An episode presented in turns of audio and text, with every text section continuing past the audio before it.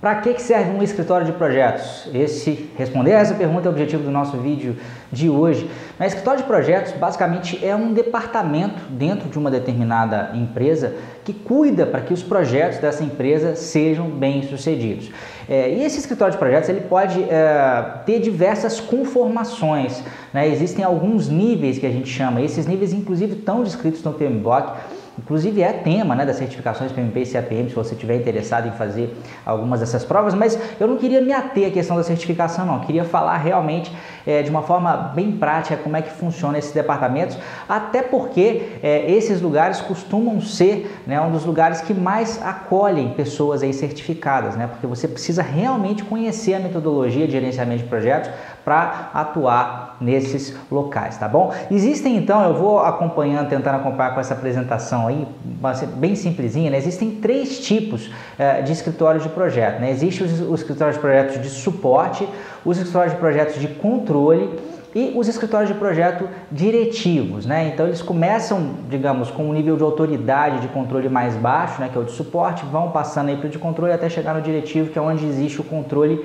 máximo, tá bom? Vamos falar então de cada um desses três tipos aí. Primeiro, o escritório de projetos de suporte. Né? O objetivo fundamental, e normalmente a maioria das empresas é, é, esse é o primeiro estágio mesmo, né? Esse departamento ele nasce como sendo um local para auxiliar os gerentes de projeto a executarem o seu trabalho, né? Então é onde se desenvolve, por exemplo, metodologias de gerenciamento de projetos, é, é onde você é, é o departamento que determina os softwares que vão ser usados aí para auxiliar na gestão do projeto, dos projetos. É lá que são é, pensados, né, os treinamentos na área de gestão de projetos. É, é dado também mentoring, né, para o gerente de projeto. Então não é só treinamento formal, no dia a dia mesmo ali, se o gerente de projeto está com alguma dificuldade para usar a metodologia, para usar uma determinada função do software de gestão, ou mesmo algum problema ali na, na, na gestão de pessoas, né? quem trabalha no escritório de projetos pode auxiliar né, é esse gerente de projetos. É um lugar também que nasce normalmente com a função de ser um repositório de projetos. Né? As informações, as diversas lições aprendidas, elas vão sendo compiladas, não só lições aprendidas mais estruturadas, mas mesmo que a gente chama de base de conhecimento da empresa, né, que são uh, as saídas né, do planejamento mesmo. Então, uma análise de risco feita num projeto, ah, mesmo os relatórios de desempenho feitas né, nos diversos projetos, aquilo vai sendo armazenado de uma forma organizada para que possa ser recuperado no futuro, seja para analisar um projeto em especial, seja também para auxiliar né, os gerentes em projetos novos. Né? Você, a partir do passado, consegue aí é, obter informações que certamente vão ser úteis é, é, no futuro aí, ou mesmo no, no, no presente. Né? Então, a, a, normalmente nasce para ser esse lugar que organiza a casa, que deixa tudo bonitinho, vai ser um repositório, vão, vão se definir as melhores práticas, vão se definir as metodologias, vão se definir os treinamentos, né? E vai se dar também esse apoio aí no dia a dia do gerente de projeto, mas sem ter nada de cobrança, né? É só de suporte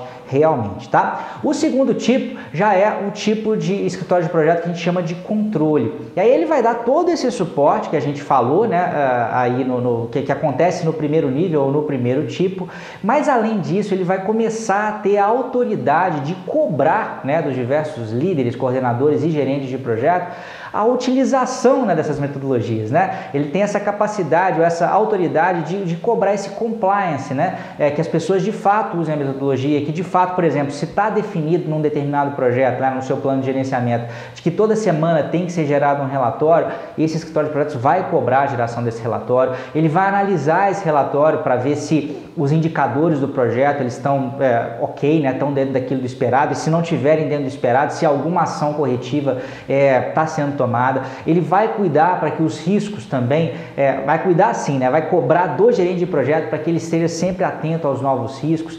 Então eu, eu diria que é quase como um, um é, não é um vigia, é como, como, se fosse um coach mesmo ali do gerente de projetos que vai, porque o coach, né, um coach no ambiente, quer dizer, na sua vida pessoal, se você contratar um coach ou mesmo um coach executivo, o que ele vai fazer é isso, né, te ajudar a definir suas metas e vai, depois vai cobrar o andamento dessas metas. Então, o, o, cara aí do escritório de projetos vai ser uma espécie de coach que vai, aquilo que você definiu em tempo de planejamento, né, inclusive os aspectos metodológicos, ele vai cobrar que aquilo seja de fato executado na prática. E é, é exatamente por isso, né, que esse ambiente normalmente é um local que gosta muito de recrutar pessoas aí que têm algum tipo de certificação formal na área de gestão de projetos. Porque como é que você vai cobrar alguma coisa de alguém se você mesmo não entende como é que o processo de gestão do ponto de vista técnico funciona? Fica muito complicado, né?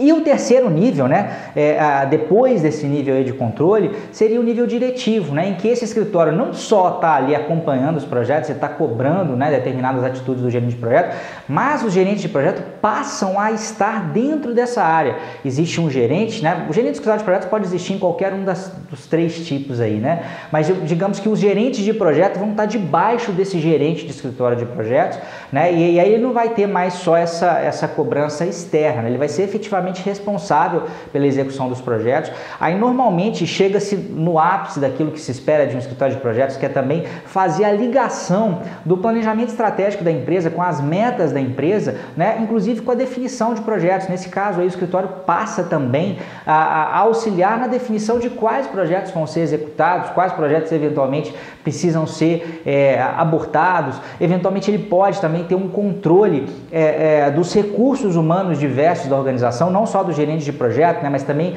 ajudar a controlar a alocação de recursos, né, alocação dos diversos analistas, dos diversos engenheiros, dependendo da indústria que você está tá trabalhando, seja marketing, seja uh, ah, TI, seja uh, engenharia, né, ele pode, uh, digamos, gerenciar o que a gente chama de pool de recursos ali para fazer a distribuição adequada, tá?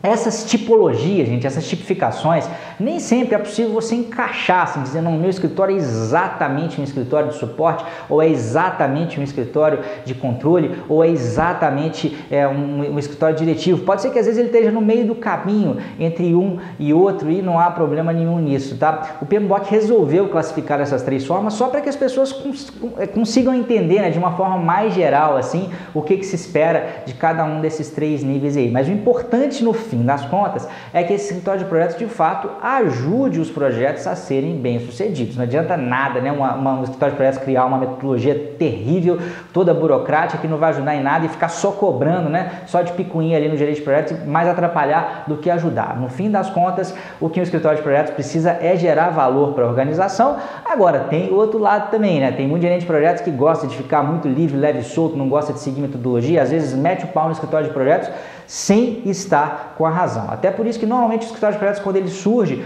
tem que ficar bem claro que ele está ali auxiliando né, o gerente de projetos, mas na verdade ele é um escritório da organização. O que ele quer é resultado para a organização, não quer só passar a mão na cabeça dos gerentes de projetos, não, tá bom? Mas de modo geral, a implantação desse tipo de departamento dentro da empresa, ainda que ele comece pequenininho, eu já trabalhei em empresas que ele começou muito pequenininho e depois foi crescendo e ganhando estrutura, isso costuma, se bem conduzido, né, por pessoas que realmente entendem do assunto, costumam trazer resultados muito positivos. Né? E o perfil de pessoa que trabalha dentro desse escritório normalmente é gente, como eu já disse, que tem um conhecimento, né? um, um, um lastro metodológico é, é, bastante forte, aí, por isso que a certificação costuma ser muito interessante para pessoas que trabalham nesses departamentos.